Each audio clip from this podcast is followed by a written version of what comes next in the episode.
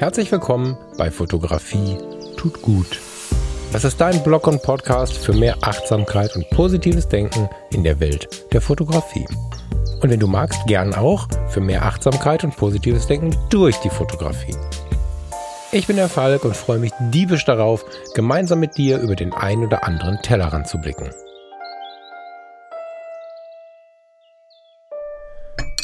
Das freut mich, dass wir mal wieder in Ruhe einen Kaffee zusammen trinken hier bei Fotografie tut gut. Äh. Diese Woche habe ich tatsächlich mal wieder etwas gut zu machen. ähm, mir gegenüber, einem von euch gegenüber und ich glaube auch so ein bisschen der Fotografie gegenüber, weil ich war nicht besonders achtsam mit mir und mit meinem Stress ich habe das bei den Fotologen gerade, die Aufnahme ist gerade eine Stunde her, schon angedeutet. Die letzten Wochen habe ich viel investiert, damit vermutlich im Oktober das erste Community-Projekt hochgeht für die Hörerinnen und Hörer von Fotografie tut gut und auch Daily Podcast, all dieses ganze Ding soll ja sehr bald starten. Und ich äh, habe wie so oft gedacht, dass das schneller und einfacher zu bewerkstelligen ist und habe dann in dieser Investition endlich in so einem ruhigeren Fahrwasser anzukommen, echt so ein bisschen den Sinn für die innere Ruhe nach verloren, will ich nicht sagen, aber zu weit von mir wegschwimmen sehen. Und dazu gehörte eine Kommunikation, die ich äh, genauso wenig achtsam betrieben habe. Und das ist so ein bisschen mein größter Schmerzpunkt. Das habe ich hier, glaube ich, auch schon 400 Mal erwähnt. Kommunikation bei Instagram, per Mail, WhatsApp und so weiter ich finde es so geil, was von euch allen reinkommt, aber ich kann einfach nicht immer jedem antworten. Und es äh, begab sich vorletzte Woche, Ende vorletzter Woche, da meldete sich Sebastian Frei bei mir. Vielen Dank dafür und berichtete, dass er die Fotologen hört und hat äh, in der Folge, die er an diesem Tag gehört hat, gehört, wie wir uns über die Smartphone-Fotografie im Vergleich zu den, ich sag mal, klassischen Kameras unterhalten haben. Und da ging es äh, eher auf technische Begebenheiten. Und in seiner Anmerkung, in seiner Anregung bat er mich oder gab mir den Hinweis, dass es doch mal interessant wäre, ein Follow-up zu machen, indem wir eher, naja, nicht auf die technischen Aspekte und die Usability eingehen, sondern den Fokus mal auf das fotografische Schaffen und die darin verborgenen Unterschiede zu legen. Genau genommen, ich möchte das kurz zitieren. Zitat von Sebastian. Ich meine also das Abtauchen in den Sucher und damit das Eintauchen in den Prozess des Fotografierens. Die Welt um sich herum auszublenden. Seht ihr da Unterschiede vor allen Dingen im Hinblick auf die Menschenfotografie und die dort so wichtigen Vibes? Finde ich sehr stark. Und gerade eben habe ich mir diese Mail nochmal vorgenommen weil ich eigentlich nochmal darauf eingehen wollte, weil ich immer weiter darüber nachgedacht habe und fand dann meine Antwort irgendwie gar nicht so richtig nett.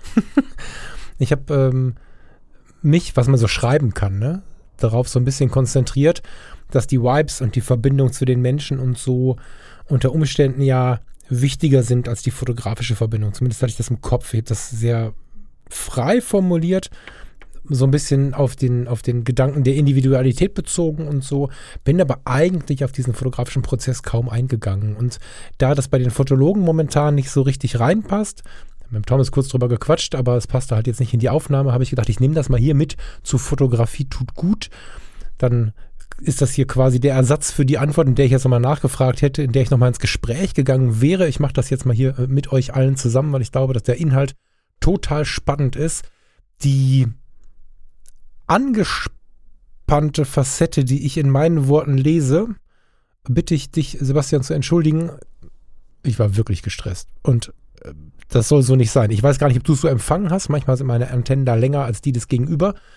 Aber sowas ist mir wichtig. Ich äh, werde jetzt zwar wieder auch eine E-Mail bekommen, dass ich mich nicht mehr entschuldigen soll. In dem Fall ist mir das aber wichtig, das zu erwähnen.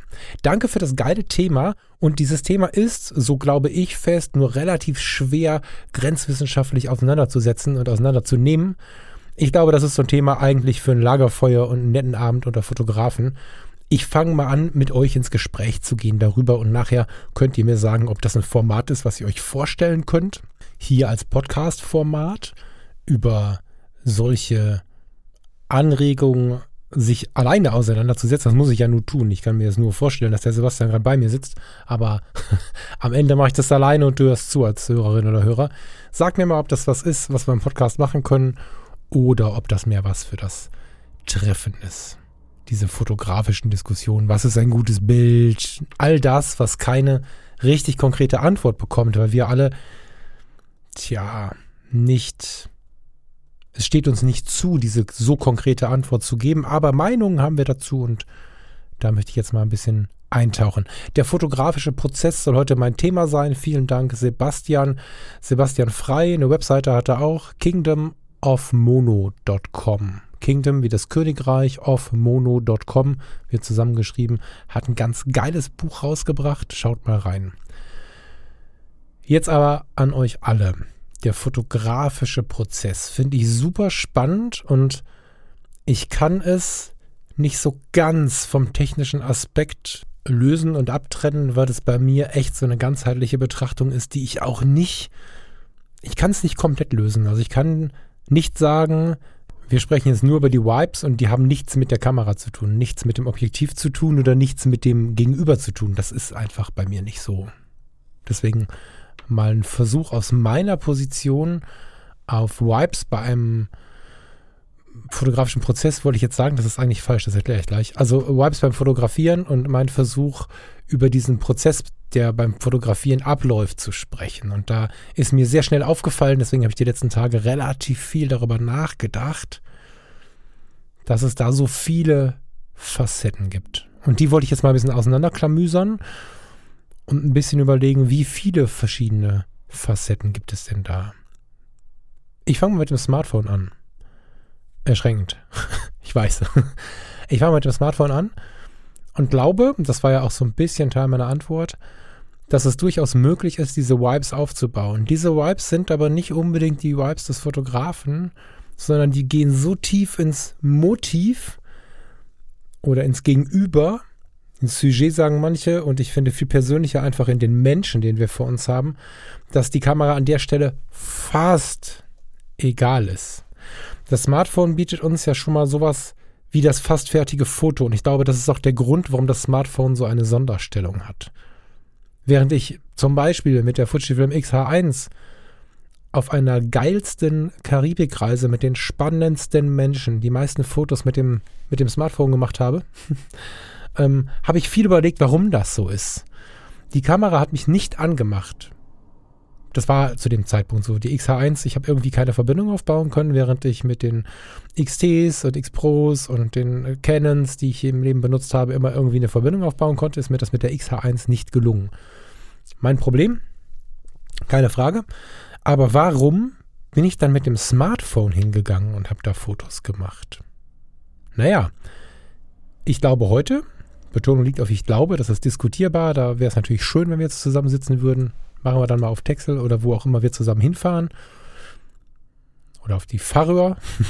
Kleiner Drop, das wird es auch geben demnächst. Dieses Ergebnis hat mich. Ich habe aufgelacht, weil es so nahe liegt.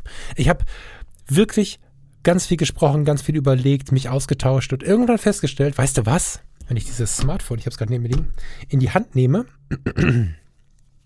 dann habe ich beim Fotografieren das Foto schon in der Hand. Das habe ich, wenn ich durch den hinteren Monitor schaue und nicht oben in den Suchmonitor, habe ich das bei meinen Kameras auch. Aber der Unterschied ist, dass ich eigentlich immer durch den Sucher schaue. Und wenn der mich nicht anmacht, nicht in das Smartphone in die Hand, dann ist das Angreifen, das Anfassen etwas, was mich eher von den Wipes wegzieht. Wenn ich dann aber auf dieses Kamerasymbol klicke, ich mache das gerade parallel, deswegen drehe ich mich gerade so ein bisschen weg, das hörst du vielleicht in der Aufnahme, dann habe ich plötzlich das Foto und den Menschen in der Größe eines kleinen Fotoabzugs vor der Nase. Und ich glaube, dass das ein Teilaspekt davon ist, warum wir mit dem Smartphone, nicht wir alle, aber viele von uns mit dem Smartphone auch Vibes empfangen, die wir sonst in dem ja, ich nenne ihn jetzt mal fälschlicherweise so, in dem fotografischen Prozess mit klassischen Kameras haben. Und diese Erkenntnis fand ich total spannend. Das heißt, mit dem Smartphone in der Hand haben wir quasi das Foto schon in der Hand. Da können wir jetzt lange drüber philosophieren, diskutieren äh, und uns äh, zwischendurch wahrscheinlich nochmal eine neue Flasche Wein holen. Das ist ein Riesenthema.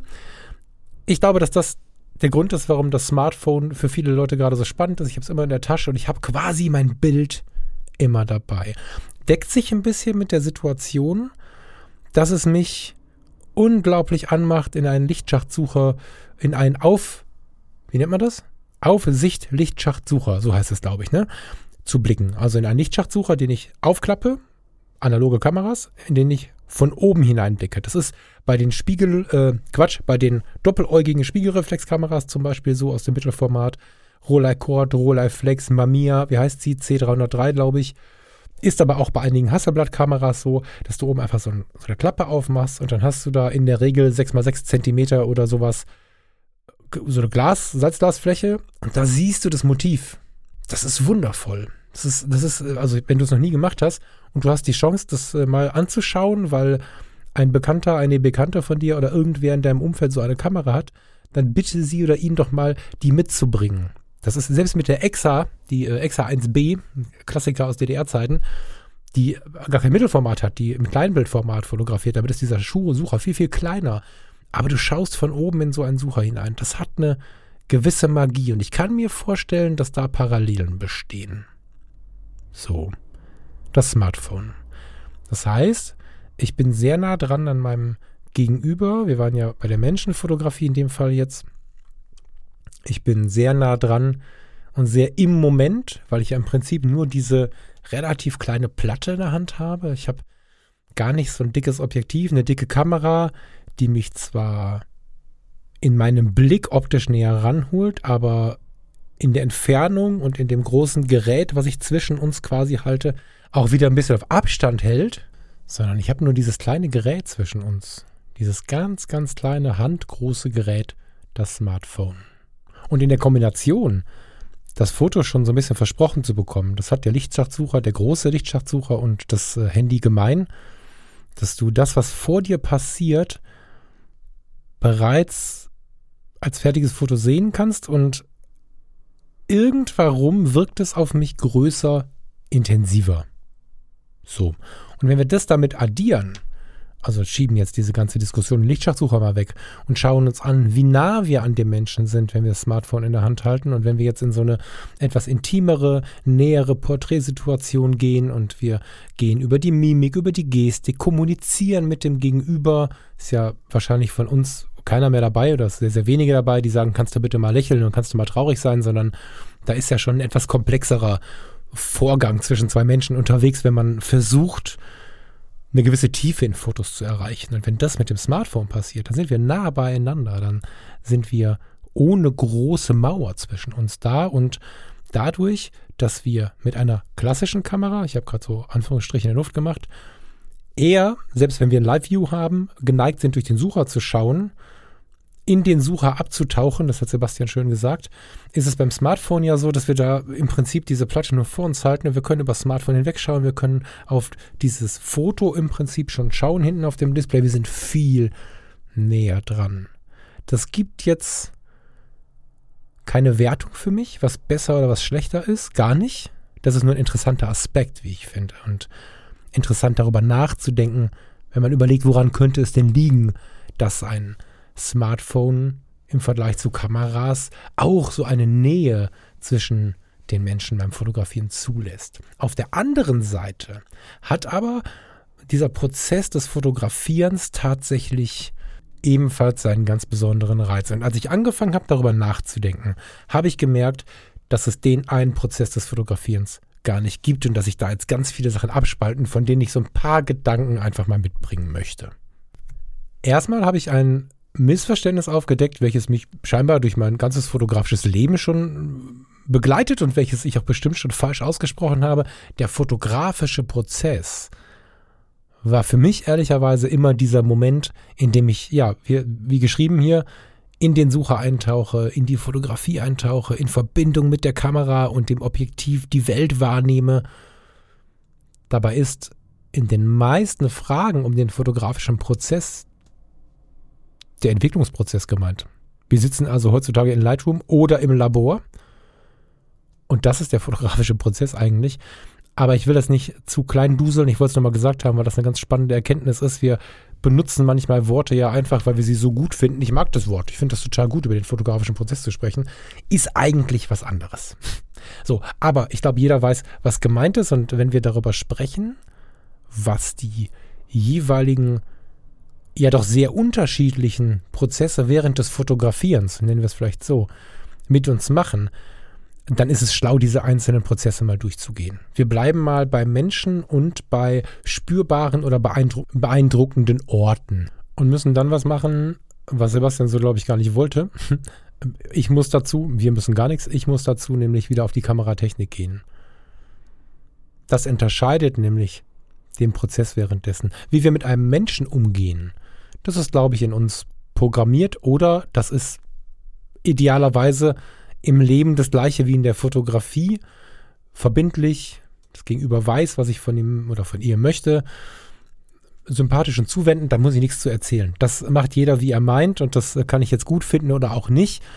Das ist, glaube ich, das, was du eh mitbringen solltest oder eh entwickeln solltest. Das ist aber kein Tipp für die Fotografie, sondern eher so ein Tipp fürs Leben, wenn man ganz ehrlich ist.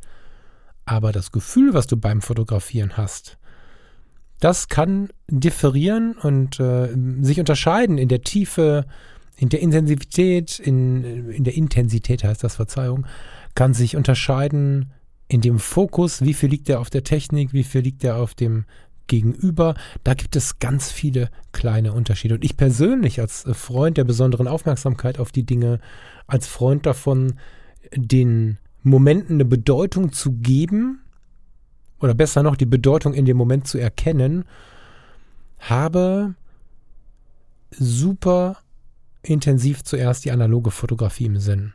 Ich kann das auch mit der Canon. Ne? Ich nutze, für die, die vielleicht zum ersten Mal zuhören, ich nutze die EOS R und habe da ältere Objektive dran, ähm, wobei älter jetzt sehr relativ ist. Ähm, EF-Objektive habe ich da in der Regel dran. Das 35 mm Art von Sigma zum Beispiel. Ich ähm, kann mit dieser Kamera, wenn ich im richtigen Modus bin, also nicht auf dem Modus Walrad, sondern in meinem Kopf und in meinem Herzen im richtigen Modus bin, eine sehr intensive Verbindung mit meinem Gegenüber aufbauen. Das äh, funktioniert mit dem Menschen äh, genauso wie mit dem Hafenbecken. So. Aber dazu muss ich mich in diesen Modus bringen. Und wenn ich, und das ist ja so ein bisschen Kernthema dieses Podcasts auch, die Kamera nutzen möchte, um runterzukommen, dann ist es für mich persönlich tatsächlich effektiver, mich so ein bisschen zu behindern. Und das macht ganz hervorragend die analoge Fotografie. Deswegen nehme ich jetzt mal meine EOS R komplett raus und lege sie gerade beiseite und mache mich mal an die analoge Fotografie. Das ist alles umsetzbar oder vieles davon ist umsetzbar auf die EOS R, auf die Sony, auf die was auch immer, Fuji, welche auch immer du gerade nutzt, mit dem richtigen Modus. Aber wer Hilfe braucht, ein Bremspedal braucht oder einfach mal wieder der, der, der Bedeutung nachläuft, verständlicherweise. So viele Dinge haben irgendwie keine Bedeutung mehr und gerade bei der Fotografie ist es ja so, dass es dem Foto gut tut, wenn es eine Bedeutung hat. Und analog achten wir sehr viel mehr darauf, was wir fotografieren, wie viel wir fotografieren und spannenderweise ist es häufig so, dass wir uns in der analogen Fotografie mit manuellem Scharfstellen, vielleicht Blende und Zeit selbst auswählen. In dem Bereich ist es häufig so, dass wir uns den subtileren oder vordergründig subtileren Bildern wieder widmen. Das ist total interessant. Also ich bin jetzt äh, zufällig gerade, ich den Rechner offen, auf der Webseite von Marcel. Marcel ist ein ganz netter Kerl hier aus dem Ruhrgebiet. Marcel2cv.de. Wenn du Lust hast, schau mal rein. Und äh, da habe ich gerade einfach nur mal so ein bisschen rumgeklickt, weil ich äh, lomografisch äh, ein großer Fan bin. So. Dafür müsste ich jetzt eine eigene Sendung aufmachen. Aber also dieses Thema, sich mit der analogen Fotografie auf diese Art und Weise zu nähern, finde ich halt geil. So. Marcel hat auf seiner Seite marcel2cv.de ein Portfolio, ein schwarz-weißes und ein farbiges. Ich bin gerade in dem farbigen Portfolio. Wenn du Lust hast, kannst du mir gerne hinterherreisen. Und es ist so, dass Marcel Dinge mit seiner mit seiner analogen Kamera, ich vermute, irgendeine doppeläugige oder so ist es in den meisten Fällen. Er fotografiert Dinge, die wir digital so wahrscheinlich gar nicht mehr anfassen würden. Ja, und dennoch sind sie sehr bedeutungsintensiv. Und das können wir mit der analogen Fotografie wieder so ein bisschen lernen. Nicht ständig an dem Motiv vorbeilaufen, weil wir glauben, es hat schon jemand fotografiert, weil wir glauben, es reicht nicht für Instagram oder so, sondern uns mal wieder auf das Wesentliche ähm, zu konzentrieren. Wir geben also, hier ist sogar eine Katze auf einer Parkbank. Ist das eine Katze? Moment. Ah nein, das ist ein Kuscheltier. Okay, das hat einen größeren Moment, ein größeres Momentum. Ähm, hier sind Langzeitbelichtungen drin. Hier ist äh, das Toilettenhaus von St. Peter-Ording, wenn ich das richtig sehe, fotografiert. Ähm, ein Detail eines Motors, eines Oldtimers. Das sind Fotos, die wir digital hoch selten noch machen. Die meisten von uns nicht. Und es wirkt so gut und es wirkt so intensiv und vor allen Dingen wirkt es so ruhig. Weil wenn ich mir vorstelle, wie er vor dem Oldtimer gestanden hat, vor dem Toilettenhaus von St. Peter-Ording, das ist ein Stelzenbau, falls du dich wunderst. Das ist so ein, wenn du es nicht kennst, das ist auf, auf, auf Pfählen gebaut und steht direkt am Strand. Ähm, ähm, diesen Momenten hat er sich anders genähert. Mit der Digitalkamera, mit der EOS her, renne ich da vorbei, mache ein Foto, gehe weiter. Wenn ich mit meiner alten Rolleicord oder meinem Traum der 2.8er Variante einer, einer doppeläugigen Spiegelreflex. Irgendwann äh, werde ich mir das mal leisten. Ja? Eine, eine zweiäugige Spiegelreflexkamera, äh, also Roller Cord, Roller Flex, Mamiya äh, C303 und diese Dinger mit Blende 2.8. Wenn ich mich jetzt mit dem Ding so einer Situation nähere, dann ist der mit der EOS R, also ich, äh, schon Kilometer weiter gelaufen. Und dann bekommt witzigerweise das Ergebnisbild, ne, hier ist eine Tür aus den 60er Jahren mit einem Schild Bauarbeiten. Da wäre ich im Leben digital nicht auf die Idee gekommen, das zu fotografieren. Mit der analogen Kamera, mit so ein bisschen einem, einem, einem Lichtreflex noch, der aus einer nicht ganz geschlossenen Klappe wahrscheinlich herrührt und mit so ein bisschen analogem Charme, hat dieses Bild diese Ruhe in sich, die Marcel gehabt haben muss beim Fotografieren.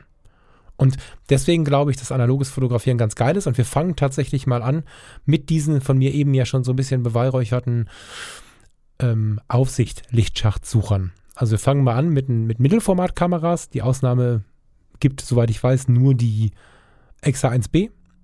Aber wir fangen mal an mit so klassischen Mittelformatkameras, wo ich von oben reinschauen kann. Das ist Fotografie tut gut par excellence. Das ist jetzt hier keine Technik-Episode und eigentlich wollte Sebastian, oh Gott, jetzt war der Name kurz weg, Verzeihung. Eigentlich wollte Sebastian ja auch genau weg von diesen ganzen technischen Aspekten in die Vibes, aber das gehört für mich halt hart zusammen.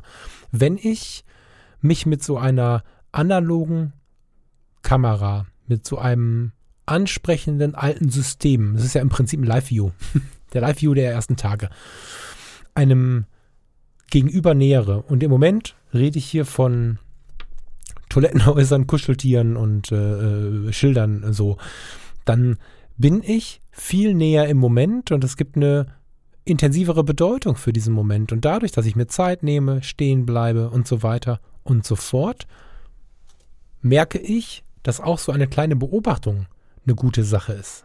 Und wenn wir von Achtsamkeit sprechen, durch die Straßen ziehen und mal kurz das Ganze ohne die Kamera betreiben, dann ist ja der große Wert dahinter, dass wir nicht den Autopiloten eingeschaltet haben und einfach nur von A nach B gehen und dazwischen die Zeit verloren haben. Deswegen fahren wir immer schneller und so.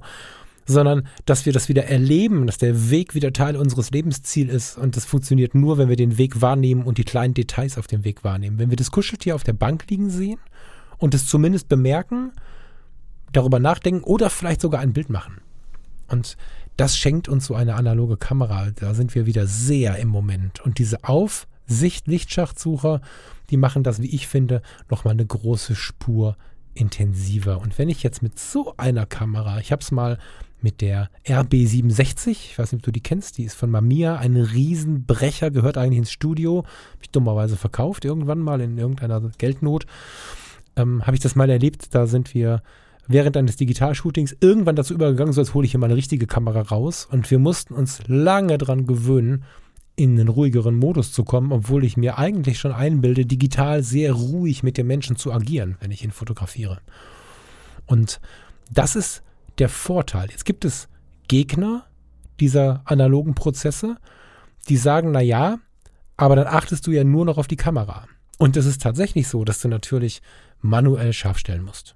Das heißt, wenn ich die Augen wirklich in der Schärfe haben möchte oder was auch immer ich gerade in der Schärfe haben möchte, dann ist das Gegenüber ein bisschen zur Geduld angehalten. Das heißt, du musst noch mal mehr das Gegenüber in eine ja, Wohlfühlzone holen. Und das macht nicht die Kamera, das äh, macht nicht die tolle Erwartung auf super geile Bilder, sondern das machst du halt in der Kommunikation.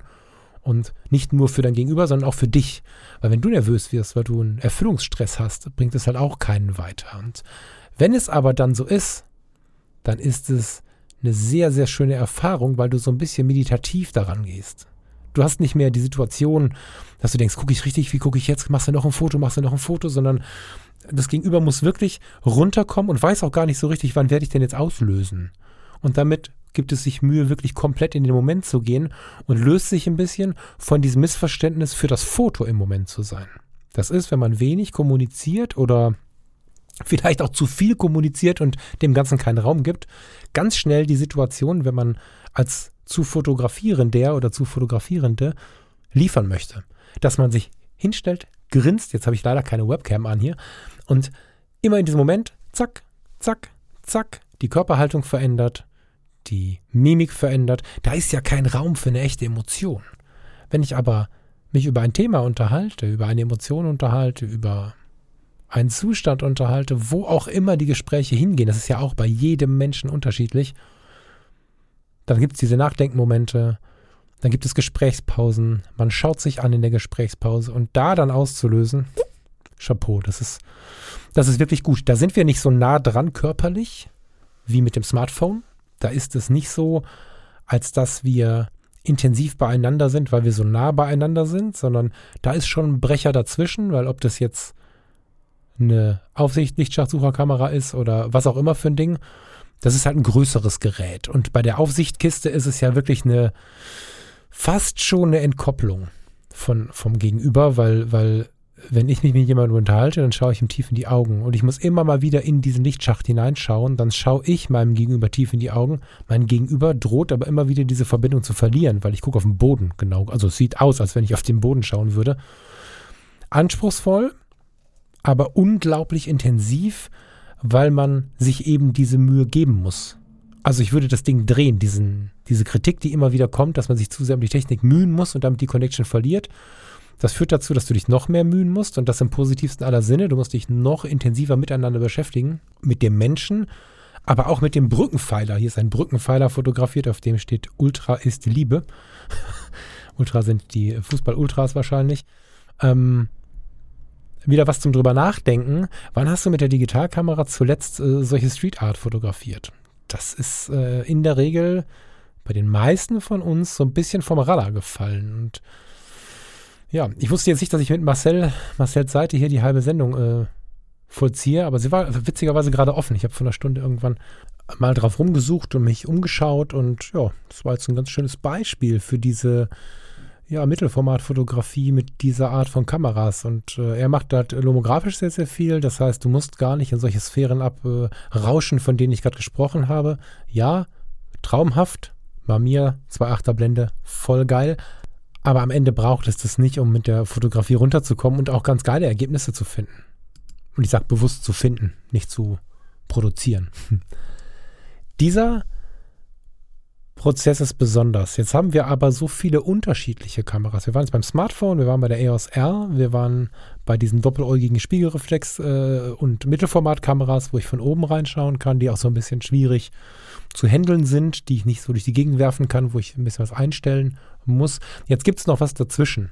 Es gibt noch was Extremeres, das ist zum Beispiel die Großformatfotografie, die Nassplattenfotografie, da kommen wir dann in Bereiche, in denen ich mir definitiv auch einen Spezialisten holen müsste. Da müsste ich zum Beispiel den Erik Schlicksbier mal anrufen und mit dem was besprechen oder mir von, was heißt mit ihm was besprechen? Ich wäre hier der Moderator und würde mir von ihm die Infos holen. Da habe ich echt leider gar keine Ahnung von.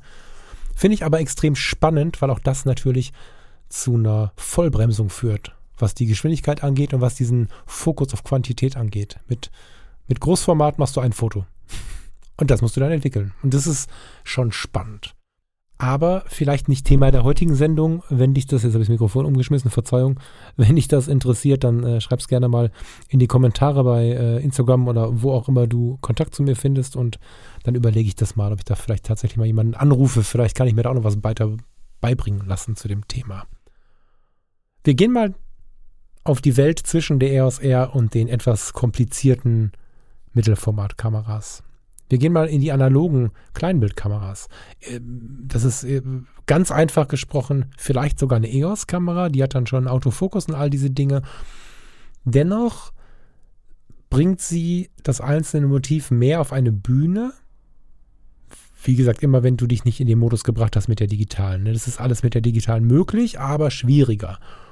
Und es ist unbestritten einfacher, in diesen Modus zu kommen, das einzelne Foto wirklich zu achten wenn du 36 Fotos zur Auswahl hast. Ich meine, natürlich kannst du fünf Filme kaufen, aber du musst einen Film wechseln, da ist wieder eine Pause drin. Selbst eine analoge EOS, selbst sage ich, weil die ja zum Beispiel automatisch fokussiert, den Film weiter transportiert und so. Dennoch ist es so, dass diese Kamera nicht einfach nur eine runde Speicherkarte hinten drin hat, die man ab und zu wechseln muss, sondern der damit verbundene Umstand sorgt auch schon dafür, dass man sehr viel bedächtiger fotografiert, vielleicht sogar mit den bekannten Objektiven. Das heißt, der fotografische Stil an sich muss sich gar nicht großartig ändern, weil das kennt man schon. Man kann nur nicht neugierig hinten drauf aufs Display gucken und man kann nicht auf Dauerfeuer stellen. Also kann man schon, aber dann ist das Spiel schnell vorbei. Das führt, wenn wir uns jetzt wieder so eine Porträt oder es kann alles sein, ne? Porträt, irgendwas ganz autobiografisches. Es kann bis hin zum Akt gehen. Es kannst du dir ganz frei überlegen, was du vielleicht mit deinem Gegenüber dir für eine Situation vorstellst, in der du gerne fotografieren wollen würdest. Wenn wir jetzt beispielsweise die analoge EOS damit reinbringen, dann sind wir bedächtiger, was das einzelne Bild angeht. Während wir mit der digitalen gucken, ah ja, sie guckt ganz nett, er guckt ganz nett, ich drück mal drauf und drück mal drauf und hier nochmal und ah, zur Sicherheit noch eins und so. Und dieser Modus ist relativ zerstörerisch. So empfinde ich das persönlich zumindest in diesen Momenten. Für das Miteinander. Und wenn ich so eine analoge Kamera habe, wenn ich denjenigen beobachte oder diejenige beobachte, erstmal gibt es sicherlich Unsicherheiten. Schau einem Menschen lange die Augen, schau einen Menschen lange an. Dann gibt es erstmal so diesen Oh-Moment. Und wenn du aber auf der zwischenmenschlichen Ebene es hinbekommst, und das sind ja die eigentlichen Herausforderungen, um diese Vibes zu erzeugen, das Zwischenmenschliche. Wenn du es hinbekommst, dass es nicht unangenehm ist, dass man sich anschaut, weil machen wir uns nichts vor, es ist ja nicht nur so, dass wir den oder diejenige anschauen, sondern wir werden ja auch angeschaut. Dann kommst du langsam in einen Modus, wo du mit diesen 36 Fotos im Film, mit diesen 36 Chancen langsam dazu kommst zu fotografieren. Du weißt nicht genau, was Sache ist, aber du hast das Gefühl, gerade die richtige Millisekunde getroffen zu haben. Du grinst und sagst, hey, ich glaube, das war richtig gut und so. Du bist dir nicht sicher. Eine Spannung wird immer intensiver, umso schöner diese Momente sind. Aber du hast viel Hilfe dabei. Das heißt, es ist kein von 0 auf 100 Vollgas, ich muss jetzt hier alles richtig machen. Du hast ein Belichtungsmesser, der ist in der Regel in den EOS-Kameras schon relativ zuverlässig fotografisches Grundwissen um Gegenlichtsituationen und so mal vorausgesetzt. Du hast einen Autofokus, der dir hilft. Du hast ganz viele Punkte, die dir Arbeit abnehmen. Du musst nicht immer verreißen, weil du an irgendeinem Filmtransporthebel ziehst, sondern das macht auch alles die Kamera.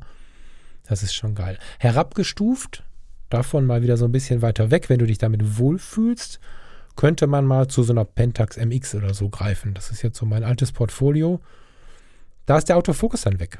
Und die automatische Belichtung ebenfalls. Ich gebe die Blende vor, ja, und die Zeit muss ich aber auch angeben. Und ich habe innen drin nur so eine Ampel, die sagt mir, wie ich mit meiner Schätzung der Sache näher komme. Das heißt, du weitest das Achtsamkeitsfeld aus. Da ist es wieder dieses Wort.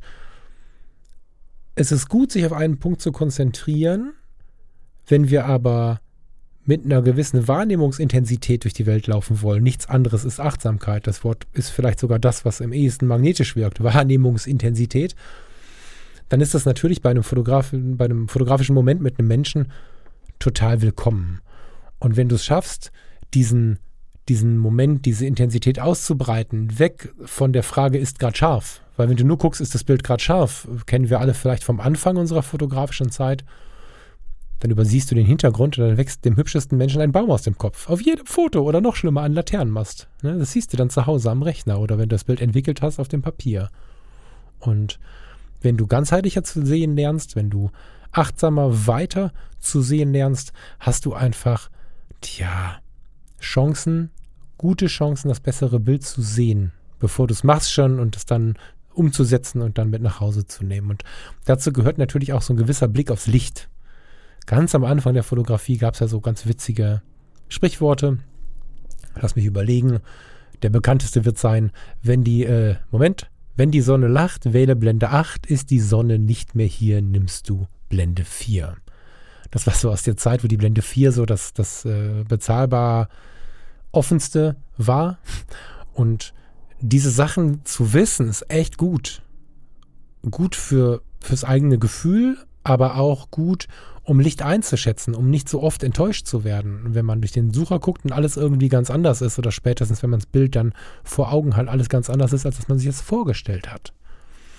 Und diese Ausweitung darauf, Licht verstehen zu müssen, Schärfe, Belichtungszeit, führt im ersten Moment dazu, dass du sicherlich technischer unterwegs bist. Wenn du dich aber damit beschäftigst und wieder ganz offen kommunizierst und vielleicht mit ein bisschen Übung oder sagen wir mal nach ein bisschen Übung in diese Situation gehst, hast du auch hier den Geist weiter offen. Das heißt, du bist nicht nur abgelenkt, abgelenkt bist du nur von der Technik, wenn du noch nicht so richtig connected bist. Wenn du sie aber schätzen lernst, wenn du weißt, dass du zu der Kamera eine Connection hast, du fühlst dich gut mit ihr in der Hand, sie hat vielleicht auch schon irgendwas erlebt, das heißt, sie bringt quasi so ein bisschen Story schon mit, dann wird das Ganze wieder intensiver, weil du dich intensiver darauf vorbereitest, weil du dich intensiver auf den Moment einlässt und wenn du dann auch noch deine analoge Kamera hast, die du langsam im Schlaf beherrschst, dann wird das nochmal spürbarer, weil du hast dich über diese Momente gefreut. Ob mit oder ohne Helferlein, EOS oder Pentax, völlig egal. Du hast dich auf diese Momente gefreut, über diese Momente gefreut, hast es vielleicht schon zurückgemeldet, hast so kleines, kleines Herzklopfen während der Fotografie gehabt und gesagt, wow, das, was ich hier gerade sehe und was wir gerade besprechen und was ich fühle, kommt dem sehr nahe äh, dem Moment sehr nahe, bei dem ich gerade den Auslöser gedrückt habe. Also kommt dem Foto am Ende hoffentlich sehr nahe. Und die Spannung ist trotzdem da, weil wann ist das Foto da? Wenn du in deiner Badewanne Schwarz-Weiß-Fotos entwickeln kannst, dann ist es gut.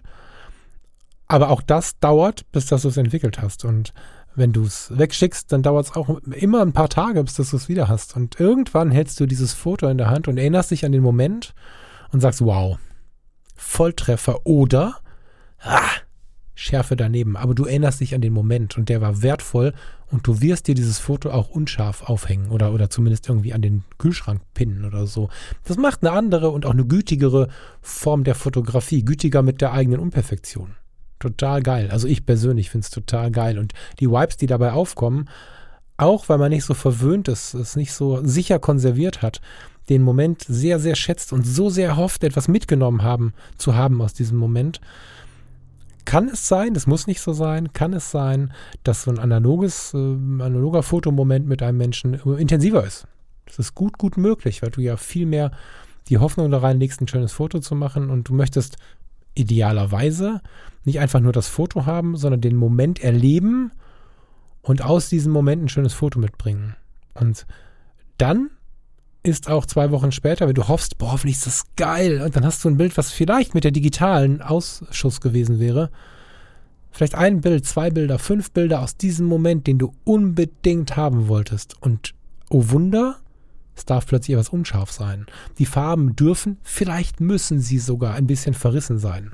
Das ist ähm, dann nicht mehr wichtig. Da kämpft man dann nicht mehr mit dem Weißabgleich oder solchen Dingen, sondern da ist es einfach so schön, den Moment da zu haben. Und das analoge Foto hat, ich habe es noch nicht verstanden, warum das so ist. Da kannst du mir gerne was zu schreiben. Wie gesagt, ich lese alles und gebe mir Mühe zu antworten. Ich schaffe es nicht immer, aber ich würde mich freuen dazu, was zu lesen. Vielleicht auch unter dem Bild zu dieser Episode hier bei Fotografie tut gut bei Instagram. Das analoge Bild hat so eine, tja, ich habe gerade schon auf Stopp gedrückt und drücke jetzt weiter auf Aufnahme, weil mir das Wort nicht einfällt. Es hat so eine ganz natürliche, organische, organisches gut, organische Wirkung. Also wenn ich jetzt mir so einen Diapositivfilm vorstelle in meiner Mittelformatkamera, dann habe ich ja direkt nach der Entwicklung 6x6 cm bei einem Diapositivfilm das fertige Foto. Und wenn ich es gegen das Licht halte, dann sehe ich das Foto schon. Und dieses Foto ist entstanden, weil Licht auf den Film getroffen ist und diesen Film so hingehend verändert hat. Bei Schwarz-Weiß könnte man etwas einfacher erklären, sich eingebrannt hat, dass es wie ein Abdruck der Welt wirkt. Ich finde nie die richtigen Worte dafür und ich versuche es gerade trotzdem mit den, mit den stolprigen Worten. Vielleicht verstehst du es. Der analoge Film hat in der Spürbarkeit diesen großen Vorteil. So empfinde ich das zumindest. Ich muss gestehen, dass ich mich auch veräppeln lasse, denn es fühlt sich für mich auch gut und richtig an, Fotos, die ich mit so ein bisschen Stille, Weile, Wichtigkeit, wie auch immer betrachte, auch gleiten kann, wenn sie halt digital entstanden sind, aber diesen analogen Look mir bringen. Nicht selten ist es so, dass den Menschen verwenden, denen das, was ich gerade die letzte halbe Stunde, die letzten 40 Minuten erzählt habe, nicht so richtig fern ist. Das ist häufig so und dann springe ich auch schneller drauf an. Aber ich würde jetzt nicht verteufeln wollen, analog zu arbeiten, äh, digital zu arbeiten, gar nicht. Aber für die eigene Seele und für die Vibes beim Fotografieren persönlich aus meiner Sicht ist es extrem wertvoll, analog zu fotografieren. Und es gibt da noch zwei Stufen, die ich besprechen möchte, die auch wirklich was mit mir machen. Und auch wenn die Frage anders gestellt war, komme ich da wieder mit dem Gerät und gehe dann in der Folge darauf ein, was dieses Gerät mit mir macht und was das an Vibes und an Veränderungen in dem, in dem Erleben beim Fotografieren macht. Ich empfinde die Leica M-Kameras beim analogen Fotografieren als nochmal eine Spur, sagen wir, anspruchsvoller, weil das Fotografieren mit dem Messsucher nochmal eine Herausforderung birgt. Aber es ist da an dieser Stelle nicht so, als dass ich sagen würde, das macht es komplizierter und damit habe ich keine Zeit mehr für mein Gegenüber. Oder äh, wie gesagt, auch für den Pfosten und ähm, das Kuscheltier auf, dem, auf der Parkbank. Das kann man nicht gleichsetzen, aber auch auf diese Dinge anwenden. Sondern man muss einfach noch mehr sich mit den Dingen beschäftigen. Und das ist bei der Leica M eigentlich was sehr, sehr Schönes. Du bist also in all dem, was wir schon besprochen haben, bist im analogen Prozess, musst dann noch schauen, dass du es scharf bekommst. Ähm, die Linsen, die Laser sind unglaublich scharf bei Leica. Das ist faszinierend, wenn der Bediener gut genug damit umgehen kann. Und das ist der Grund, warum ich sie gleich auch digital empfehlen werde. Die, diese Messsucherkiste sorgt dafür, dass du versuchst, um nicht zu viel zu kurbeln, dein Objektiv so gut zu verstehen, dass du ungefähr weißt, auf welche Entfernung, in welcher Fokusstellung die Schärfe, naja, zumindest in der Nähe ist. Weißt du, ich meine? Also du hast diese Objektive, viele von diesen Objektiven haben so eine, ich weiß gar nicht genau, wie das heißt, Daumenring oder sowas. Es gibt so eine Einkerbung und diese Einkerbung, da kannst du deinen Finger reinlegen und damit kannst du den, den Fokusring quasi verschieben und kannst für dich wissen, okay, er steht jetzt auf 3 Uhr, er steht jetzt auf 9 Uhr, er steht jetzt auf 12 Uhr. Das kannst du dir für dich natürlich merken und das tust du ganz automatisch in diesem Prozess. Und es ist gut, sich wirklich dann im Vorweg, also im Vor Vorbereitung auf, auf so eine fotografische Begegnung gut damit beschäftigt zu haben, wie funktioniert dieses Objektiv. Ich habe festgestellt, als ich mir eine Leica M geliehen habe vor einiger Zeit, dass es relativ schnell geht, dass man weiß, okay, wenn ich meinen Finger jetzt hier habe, bin ich ungefähr drei Meter, wenn ich ihn da habe, bin ich ungefähr einen Meter dran, sodass du beim Fotografieren quasi, das ist total faszinierend, wie schnell wir uns darauf einstellen können, an diesem Fokusring drehen, während wir auf jemanden zugehen oder von jemandem weggehen. Das passiert ganz unterbewusst, aber beobachte Leute, die sehr viel und leidenschaftlich mit Leica M fotografieren und auch Menschen fotografieren. Da sind nicht so wenige dabei, die, wenn sie wie automatisch auf jemanden zugehen, schon mit dem, mit dem Finger äh, den Fokus verstellen. Weil sie wissen, sie kommen jetzt näher und dann sind sie einfach näher dran und müssen nur noch fein korrigieren. Das heißt, wir haben wieder eine kleine Fachlichkeit hinzugenommen, wenn wir dann ein bisschen Plan von Achtsamkeit haben, von breiter Aufmerksamkeit haben oder wie wir uns äh, auf den Hauptpunkt, nämlich den Menschen gegenüber, konzentrieren können, ohne die anderen Sachen zu verlieren, dann ist auch das eine ziemlich schöne Sache, um dem Moment mehr, mehr Bedeutung zu geben. Ganz emotional, wir sprechen von Vibes, es gibt dafür keine wissenschaftliche Begründung, es gibt dafür einfach nur das Gefühl. Und deswegen ist die Leica M digital auch so ein Knaller. Ich gebe zu, hätte ich die finanziellen Möglichkeiten, würde hier eine Leica M10 stehen. Oder weiten wir es vielleicht ein bisschen aus, ähm, sagen wir mal einfach nur Leica M. Aktuell bin ich ein bisschen verliebt. Es gibt die M10R jetzt auch noch mit einer lackierten Oberfläche. Das heißt, dieses unfassbar unbezahlbare Gerät würde in meiner Hand mit den Jahren altern und ich würde langsam, würde dieser Lack abgehen. Das hast du vielleicht schon mal gesehen bei älteren Leica-Kameras. Das hat so einen Charme. Äh, wundervoll, aber wir erweitern das einfach mal. Würde hier irgendeine Leica M stehen, die bedienbar ist. Ich glaube, die allerersten sind nicht so richtig schön bedienbar, aber würde hier eine bedienbare Leica M stehen. Weil ich festgestellt habe, auch digital, als ich mir die M240 vom lieben Fotomo, HMO an der Stelle, äh, leihen durfte, dass diese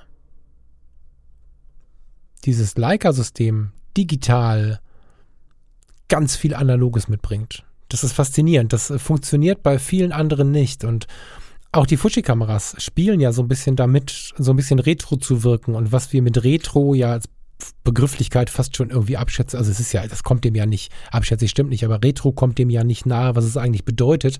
Nämlich eine kleine Zeitreise machen, an früher denken, sich an früher erinnern. Das versucht ja zumindest der Marketing Fujifilm auch. Da drin steckt was Hochmodernes, aber die Leica macht es noch viel, viel intensiver. Sie spielt mit einer kleinen Zeitreise und der gesamte Prozess kommt diesem analogen Fotografieren, wie ich es gerade beschrieben habe, sehr, sehr nah. Und ja, auch mit meiner EOS R, ich liebe dieses Ding, komme ich dem nahe, wenn ich möchte, weil ich einfach mich so auf konzentrieren, einbremsen und auf mich berufen kann, dass ich ähnlich fotografiere. Mit einer ähnlichen Ruhe fotografiere, möchte ich dabei sagen, und ähnliche Vibes suche und ähnlich versuche, auf mein Gegenüber oder auf den Teddy auf der Parkbank einzugehen. und das ist äh, bei der Leica quasi serienmäßig. Also die ersten Tage, die ich mit der Leica M rumgelaufen bin, M200, äh, M240 heißt die, ne? Genau. Leica M Typ 240 habe ich festgestellt, dass ich gerade das Fotografieren neu lerne. Ich habe Sachen fotografiert, die ich äh, mit der digitalen äh, vorher und auch nachher nicht fotografiert habe und auch nicht fotografiert hätte. Ich bin aber mit der Zeit besser geworden und auch ich habe angefangen, mit der Zeit an diesem Fokusring zu drehen und mich den Dingen zu nähern und zu entfernen, indem ich äh, währenddessen wie automatisch schon die Kamera darauf einstelle. Oder wenn ich weiß, ich will einen Meter ran, dass ich dann schon den Fokusring dahin geschoben habe. Und der gesamte Prozess wirkt mit diesen Leica-Kameras, über die alle reden, so ein bisschen intensiver, so ein bisschen spürbarer. Ich weiß nicht, ob ich die R und das EOS-System komplett weggeben würde, weil es gibt ja einfach Geschichten, die man fotografiert, bei denen die Leica M vielleicht nicht schnell genug ist. Und ja, da werden mir Leica M-User widersprechen. Das fühlt sich heute für mich so an. Aber wenn es ginge, hätte ich so ein Ding hier, muss ich ganz ehrlich sagen, weil die mit mir wirklich was macht und wirklich auch Vibes aus, ausstrahlt. Ich benutze dieses Wort so oft, das ist ja eigentlich gar nicht meins, aber weil es jetzt so in der, in dem Kommentar von Sebastian so eine prägnante Rolle gespielt hat.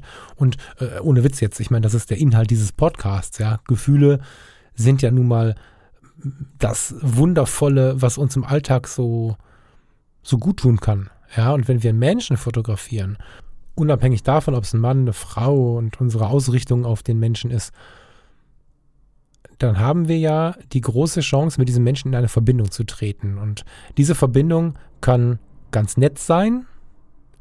Ganz nett ist immer so eine Sache. Oder sie kann in die Tiefe gehen.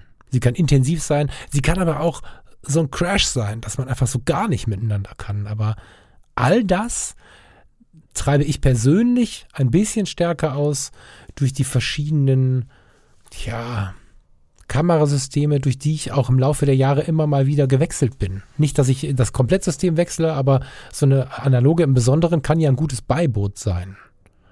Und wenn du merkst, das sind alles nur Geschichten aus meinem Leben, das ist gar nicht eine Vorgabe oder eine Idee, mit der du jetzt das Glück finden kannst, sondern wenn du merkst, dass es, wenn du mir zuhörst, mit der einen oder anderen Sache matchen kannst, dann ist es vielleicht schlau, einfach mal herauszufinden, was das ist, was dich da anmacht. Das ist bei den digitalen Kameras ähnlich. Und im Vergleich zum Handy, wir hatten ja den Vergleich zum Handy, sicherlich auch das Besondere, dass diese Kamera, da sind wir wieder bei der Technik, so wichtig ist für 90 Prozent von uns, glaube ich fest, dass wir nicht mit jeder Kamera connecten können. Und äh, es hilft nicht viel. Ich hatte neulich bei äh, Querfeld ein in, in meinem Podcastbeitrag bei, bei Querfeld ein, in diesem kurz erklärt Podcast, schon mal diese Situation, diese Frage gestellt bekommen, wie man denn auf Ratschläge oder auf welche Ratschläge man denn hören sollte und woher man denn weiß, dass man auf den oder jenen Ratschlag hören sollte. Und äh, ein großes Alarmzeichen ist, wenn ein Ratschlag erteilt wird, das war meine Antwort, mit dem Blick auf sich selbst. Das heißt, ich kann dir alles erzählen, was ich empfinde, aber der Ratschlag, der richtig ist, den musst du dir da raussuchen. Und deswegen bin ich auch so sehr dafür, dass wir bei den digitalen Kameras ausprobieren, was uns denn wirklich rockt. Es gibt ein paar Menschen, denen ist es wirklich egal. Die wollen ein Foto machen, die kannst du jede Kamera in die Hand geben und denen ist es egal. Steffen Böttcher hat mir sowas mehrfach versichert im Podcast, beim Lagerfeuer, auf dem Boot bei ihm. Ähm, da ist er nie von weggekommen. Ich habe immer mal wieder nachgefragt. Andere Leute brauchen ihr System und suchen und verkaufen und kaufen und verkaufen und kaufen und dazu höre ich auch. Ich muss das haben, was mich irgendwie anmacht. Ich habe das große Glück, dass ich da relativ breit gefächert bin. Bin gerade analog nicht so gut ausgestattet, wie ich mir das wünschen würde. Aber ich lasse mich halt von Kamerasystemen und äh, so anmachen und brauche dann das richtige System für mich, um die richtigen Vibes zu bekommen. Und ja, danke Sebastian nochmal an der Stelle das Smartphone meiner Meinung nach kann diese Wipes zulassen, wenn ich denn in der Lage bin, sie aufzubauen. Ob sie dann noch so richtig fotografisch sind oder auf irgendeiner anderen Erlebnisebene stattfinden, das ist wahrscheinlich die spannende Frage. Da gebe ich dir quasi recht. Ich habe das so verstanden, dass da so eine leichte Kritik drin geschwungen hat. Aber die Wipes über dieses Kamerasystem, über die Kamera analog, digital, Autofokus, nicht Autofokus, all das ist so unfassbar individuell. Da lässt sich kein klarer, keine klare Empfehlung aussprechen. Deswegen habe ich jetzt einfach mal eins nach dem anderen mit meinen Gedanken beseelt und würde mich freuen, wenn ihr eure Gedanken dazu unter das heutige Bild bei Fotografie tut gut packt. Und Sebastian, du auch gerne. Und wenn wir dazu viel zu reden haben, wenn wir dazu viel zu reden haben, genau, dann können wir auch überlegen, ob wir das mal hier ausdiskutieren. Ich bin gespannt, was ihr denkt. Ich bin gespannt, ob dieses Format funktioniert. So eine breite Nummer, die eigentlich diskutiert werden muss, hier vorzulegen, um dann zu gucken, wie die Reaktionen sind. Bin ich sehr gespannt. Zumal das ja schon so ein bisschen vorgreift dieser Geschichte, dass wir demnächst auch unseren eigenen Ort haben, in dem wir sowas diskutieren können, wenn wir denn wollen. Ne, hier bei Fotografie tut gut. Da freue ich mich auch schon mega drauf. Wird vermutlich im Oktober soweit sein. Bis dahin müssen wir hier nehmen, was wir haben. Jetzt würde ich gerne eine kurze Pause gehen. Zu diesem fotografischen Thema müsstest du hier mal einen Cut für dich machen oder eine Pause drücken oder nochmal wiederkommen und das vielleicht auch nochmal hören. Ganz wie deine Vorliebe da ist. Wir machen jetzt mal eine Pause. Danach erzähle ich dir, wo wir zusammen mal reisen könnten demnächst und einen ganz, ja, persönlichen Satz möchte ich dir noch da lassen. Auf dem Weg dahin hören wir aber erstmal I Saved the World Today von Eurythmics. Super schön. Bis gleich. Monday finds you like a bomb. It's been left ticking there too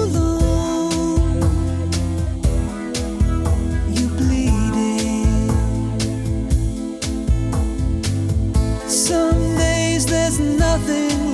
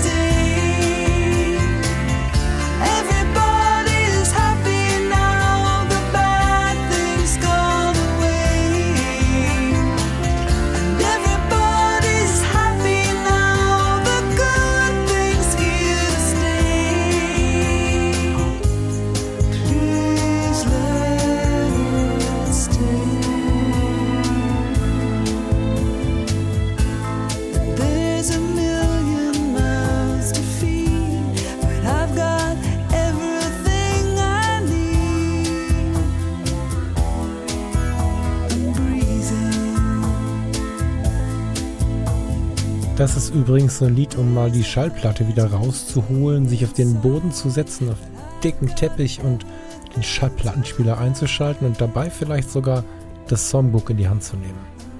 Das ist so ein Text, mit dem man sich beschäftigen mag und der vielleicht gar nicht immer auf den Punkt passt, aber einzelne Passagen passen auf jeden Fall auch in meine Gedankenwelt, gerade in diesem Moment. In den letzten Wochen ist in dieser Welt so unglaublich viel passiert, was mich erschüttert hat, dass ich dazu gar nichts schreiben oder sagen konnte in Social Media. Sonst bin ich schnell dabei, mal so ein Zitat zu teilen und so, na, das habe ich noch geschafft, aber ich kommentiere das meistens. Ich war nicht in der Lage, das zu kommentieren. Ganz hoch persönlich in meinem Umfeld ist ein sehr, sehr junger Mensch, deutlich jünger als ich, von uns gegangen. Von dem Menschen hätte ich nie gedacht, dass es so eine Situation mal geben könnte, dass ich die Nachricht bekomme, dass er von uns gegangen ist. Und ich bin jetzt 43 und dass dann jemand, der noch deutlich jünger ist, einfach geht. Das ist schon eine Situation und eine Information, die das ganze Leben aufschüttelt. Und parallel dazu bekomme ich mit, wie unsere Erde sich schüttelt, wie unsere Erde Streit beginnt mit uns. Nein, den Streit haben wir begonnen. Wie unsere Erde sich beschwert, was wir mit ihr machen, wie unsere Erde uns wirklich Katastrophen beschert, wir immer noch nicht sehen wollen, was da kommt. Es ist in der Ebene genauso für mich eine, eine Intensität gerade, die es mir schwer macht, darauf einzugehen, die es mir schwer macht. Ich kann schon gar nicht mehr sprechen. Das ist der Wahnsinn. Und dann passieren diese Dinge in Afghanistan. Und es passieren diese Dinge drumherum. Es ist einfach so viel in dem Moment auch so nahes Leid gerade, so spürbares Leid, dass ich in der Kombination ein weiteres Mal sagen muss, dass ich mich nur noch auf diesen positiven Blick konzentrieren möchte. Ich möchte dich dazu auch ermutigen. Ich bin ja hier bei Fotografie tut gut sowieso auf der Suche nach den positiven Menschen und wenn der Mensch nicht positiv ist, wenn es dem Menschen nicht gut geht, dann bin ich auf der Suche nach den Menschen, die Bock darauf haben, dass sie positiv denken, dass sie versuchen, diese Welt nicht mit noch mehr Last und Leid zu belegen. Selbstverständlich müssen wir uns kümmern, selbstverständlich müssen wir uns um Veränderungen kümmern und all diese Dinge nicht falsch verstehen. Aber ich bin auf der Suche nach friedlichen Momenten. Wir haben so viel, tja, Einflüsse von außen, die uns dieses ganze Leid zeigen. Und es ist auch gut. Ich bin kein Freund davon. Ich persönlich für mich muss das sagen. Es ist nicht darauf bezogen, wie du das tun sollst. Aber ich persönlich für mich kann nicht gut damit umgehen, dieses Leid gar nicht mehr wahrzunehmen. Also keine Nachrichten mehr schauen oder so. Ist auch keine Lösung für mich persönlich. Aber ich brauche meine inneren Ruhezonen. Ob das meine Pause mit dem Kaffee auf dem Balkon ist, in solchen stressigen Phasen, wie ich sie in den letzten zwei Wochen hatte, ob das die Hunderunde ist, ob das ein schöner Tag in der Therme oder an der See mit Farina ist, aber ich brauche meine Ruhemomente und meine Friedensmomente und mein Warum. Fotografie tut gut, den Hörern von Fotografie tut gut, eine Möglichkeit zu geben, sich miteinander auszutauschen, ohne sich in einem klassischen sozialen Netzwerk zu befinden. Oder sagen wir so, ohne sich in einem sozialen Netzwerk zu befinden, welches nicht komplett diesen Regeln folgt, diesen Regeln der Suche nach einem friedlichen Austausch, nach einem Austausch auf Augenhöhe. Dieses Warum, das zu erschaffen, wird immer lauter. Und so bekommt dieser Podcast, das ist ja eh schon klar, aber mit einem noch lauteren Warum und mit einem noch intensiveren Antrieb diesen kleinen Safe-Bereich, in dem wir uns verbinden können. Und da freue ich mich ganz wahnsinnig drauf. Aber es ist nicht die Werbung dafür, die ich hier machen möchte. Es ist mein erstes, Anführungsstrich in der Luft, richtiges Projekt, was ich aus den Jahren jetzt herausziehe. Es geht mir darum, dafür zu plädieren, dass wir uns den friedlichen Momenten zuwenden, weil wir so viel Scheiße von außen reinbekommen, dass wir doch wirklich verdammt nochmal, ich benutze dieses Wort ganz bewusst, darauf achten sollten, was mit unserer Seelengesundheit ist. Und ich persönlich werde mich in der Zukunft noch mehr den positiven, den höflichen und den netten Menschen zuwenden, insbesondere in meiner Arbeit mit der Kamera in der Hand, mit meiner Arbeit mit dem Mikrofon vor der Nase und ja, möchte dich einladen, die Welt auch darauf zu prüfen. Wenn es mir zu negativ wird, muss ich gehen. Und das heißt nicht, dass ich das Radio ausschalte, aber die unnötigen Dinge, die schiebe ich von mir. Und wenn wir mal das Laute um uns herum prüfen, dann sind ganz oft Dinge laut, die eigentlich gar nicht wichtig sind. Worüber streiten wir uns? Worüber regen wir uns auf? Was ärgern uns für Dinge, die eigentlich kein großes Problem sind. Und das ist eine Erkenntnis der letzten Jahre, aber es ist mir in den letzten ein, zwei Wochen nochmal richtig, richtig massiv bewusst geworden, wie wichtig es ist, das wahre Problem zu erkennen, denn wenn wir das wahre Problem erkannt haben, sind die kleinen Probleme viel schneller aus der Welt geschafft. Ein doofer Streit in der Partnerschaft, weil man vielleicht gerade total gestresst aufeinander getroffen ist. Der eine kommt von seinem Arbeitsplatz, die andere kommt von ihrem Arbeitsplatz und dann trifft man zusammen und eigentlich haben sich beide vorgestellt, wie sie jetzt diesen Feierabend verleben und dann läuft es irgendwie anders und bam, gibt es irgendein Theater. Das haben wir abgeschafft und ich möchte dich einladen, diese Dinge auch abzuschaffen und die einzelnen Momente zu prüfen. Haben wir gerade, habe ich gerade ein wirkliches Problem?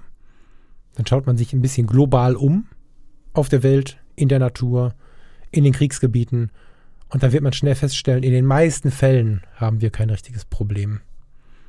Das, auch das ist eine, ich wollte mit dir darüber sprechen, ohne dass es eine tiefe Aussage oder sagen wir so, doch, die Aussage ist tief, aber sie ist nicht so hart konkret. Ich wollte einfach mal mit dir als Mensch, der diesen Podcast hört, darüber gesprochen haben, weil ich es in Social Media, ich habe keine Worte dafür gefunden, aber diese Suche nach dem friedlichen Gegenüber, die ist immer lauter geworden und ich freue mich, dass wir uns hier connecten können. Das ist ja jetzt schon so, dass Menschen sich kennenlernen, über den Podcast kennengelernt haben und sich miteinander verbinden. Und dafür möchte ich euch allen danken und finde es richtig geil, dass ihr hier seid, weil ich war lange schon auch ein Einzelkämpfer auf dem Rettungswagen die harten Jungs von der Feuerwehr und hey, ich liebe sie, ne? Wenn sie heute vorbeifahren und ich erkenne den einen oder die andere oder ich werde erkannt, dann ist es total schön, die Hand zu heben und diesem Tross an Blaulicht-LKWs hinterherzuschauen. Es ist, war eine schöne Zeit, aber die harten Jungs haben mich immer den Pastor genannt.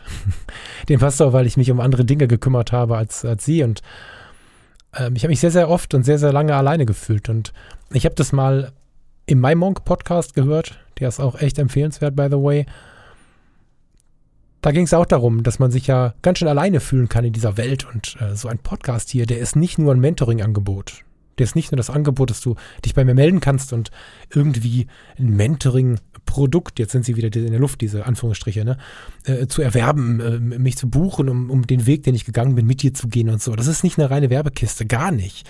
Sondern es ist auch ein Ausdrucksmittel und es ist auch die große, große Chance zu erfahren, dass da draußen ganz viele Leute sind, die das, was ich mache, schätzen. Und dafür wollte ich einfach an dieser Stelle nochmal laut Danke sagen und uns daran erinnern, dass viele von uns die Probleme etwas sanfter angehen könnten. Dass viele von uns zufriedener sein können mit dem, was sie haben. Da zähle ich mich dazu. Hm. Vielen lieben Dank, schön, dass du dabei warst. Ich würde mich freuen, wenn du weiter dabei bleibst, wenn du Fotografie tut gut und den ganzen Dingen, die am Rand passieren, weiter folgst, wenn es ins Eingemachte geht mit den ganzen geplanten Geschichten, erfährst du es natürlich hier im Podcast, aber auch dann auf der Webseite fotografietutgut.de. Die ist jetzt gerade ein bisschen abgespeckt in diesen letzten zwei, drei Wochen. Wenn du Lust hast, 2022 eine kleine Reise zu tun, oder in dem Fall ist es eine größere Reise, dann möchte ich dir kurz skizzieren, was bis jetzt sicher ist. Naja, wobei von Sicherheit zu sprechen, was wir sicher vorhaben. Im Anschluss kannst du gerne mir deine E-Mail-Adresse senden, musst mir aber bitte dabei schreiben, dass es um diese Reise geht, weil ich habe ja auch äh, ausgerufen, dass du dich melden möchtest mit einer E-Mail-Adresse, wenn du wissen möchtest, wann es mit der Community losgeht. also ab jetzt bitte wenn du Informationen haben möchtest zur Community oder zu der Reise, dann schreib es mir bitte dabei, nicht nur eine Webseite oder eine Adresse senden. Wir, der liebe Frank Fischer von der Frank Fischer Fotoschule und ich werden in 2022, so wie es aussieht, im Sommer auf die Färöer reisen. Ich habe gerade das sicher ein bisschen zurückgenommen, weil die Zeiten gerade ja doch zumindest eine gewisse Variable brauchen. Der Plan ist heute 2022. Aus unserer Nizza-Reise habe ich gelernt, vielleicht es 23. Aber die Grundidee ist, 2022 mit dir ins Auto zu steigen. Zwei Gruppen, zwei Busse, also nicht große Busse, sondern VW-Bus, Transit, Sprinter, irgendwie sowas. Ins Auto steigen, je nachdem, wo wir jetzt alle so wohnen, können wir uns an Knotenpunkten treffen und dann werde ich von hier aus, von Düsseldorf nach Hamburg fahren da ist dann der Frank mit seiner Truppe und dann fahren wir im Konvoi hoch nach Dänemark äh, bis zur Fähre und erleben dann den Seeweg zu den Färöerinseln. Dort auf den Färöer, Färöer, ich habe es noch nicht zu Ende diskutiert, wie man es jetzt sagt, werden wir die Leere genießen, werden wir wahrnehmen, was das für eine krasse Welt ist. Und dadurch, dass wir so anreisen, werden wir auch wissen, wo wir sind. Wenn wir in ein Flugzeug steigen, ist es ja in der Regel so, abheben, landen und dann sind wir irgendwie am Ende der Welt und müssen uns das aber im Gehirn aktiv erarbeiten, dass wir weit weg sind. So haben wir den Weg schon erlebt, zusammen erlebt, aber auch mit der Kamera erlebt. Und die Überfahrt soll ganz interessant sein in Teilen, habe ich mir sagen lassen. Und dann verleben wir Zeit auf den Färöern. Dann werden wir mit allem, was diese Inseln, ganz viele Inseln mit ganz wenig Menschen sind es, werden wir mit all diesen Dingen umgehen und werden uns üben in Wahrnehmung, werden uns üben in Gelassenheit, werden uns üben in Betrachtung. Und es gibt auf den Färöern sehr viele Themen, die spannend sind und die wir in der westlichen Welt auch vorgeprägt im Sinn haben, die eigentlich ganz anders sind. Oder doch nicht? Eben diese Fragen wollen wir uns stellen. Es wird keine ausgesprochene Reportagereise, aber es wird Anteile davon geben. Es wird Anteile davon geben, die Welt zu betrachten, wahrzunehmen und mit Hilfe der Kamera so ein bisschen ins richtige, richtige Licht zu rücken, also zu verstehen mit Hilfe der Kamera. Das passt viel besser. Und natürlich wird es auch Landschaftsmomente geben und einfach Momente, in denen Gleichgesinnte eine geile Zeit haben auf irgendeinem Hochfelsen mit Blick aufs Meer. Und wenn du darauf Bock hast, dann freue ich mich über deine Nachricht. Lass mich überleben. Am schlausten ist es, glaube ich, ja, am schlausten ist es, wenn du mir eine kurze Mail schreibst bei falk.fotografietutgut.de. Tu mir nur den riesigen Gefallen. Ich freue mich, wenn wir auf den Färöern drei Stunden am Abend quatschen und über Tag und so. Lass uns nur nicht bei dieser Bestellung dieser Mail jetzt schon mit fünf Seiten einsteigen. Dann schaffe ich das wieder nicht und bin nächste Woche wieder völlig überstresst. Aber wenn du mir eine kurze Mail schreibst mit deinen, vielleicht auch kurzen Gedanken, ein, zwei Zeilen zu dieser Geschichte und mir dann sagst, ich wäre gerne im Infoverteiler für die Färöerinseln, dann wirst du an der Stelle quasi den Newsletter von Frank Fischer zum Thema Färöerinseln und unserer gemeinsamen Reise bestellen. Ich freue mich da mega drauf und wenn du Lust hast zu erfahren, wer Frank Fischer ist und das bis jetzt noch nicht so richtig auf dem Radar hast oder die Folge übersehen hast, dann scroll mal hier durch den Podcast-Feed. Da gibt es nämlich eine Sendung mit Frank Fischer und die ist, glaube ich, ganz schön anzuhören und zeigt auch ein bisschen, in welche Richtung so eine Zusammenarbeit mit Frank und mir gehen könnte. Ich freue mich darauf wie ein kleiner Junge und auf alles, was da kommt. Und ich freue mich, wenn du weiter dabei bist. Hab eine schöne Woche. Vielen Dank für diese Stunde mit dir. Die war mal wieder sehr intensiv. Das war schön. Und ja, wir hören voneinander. Bis dahin. Ciao, ciao.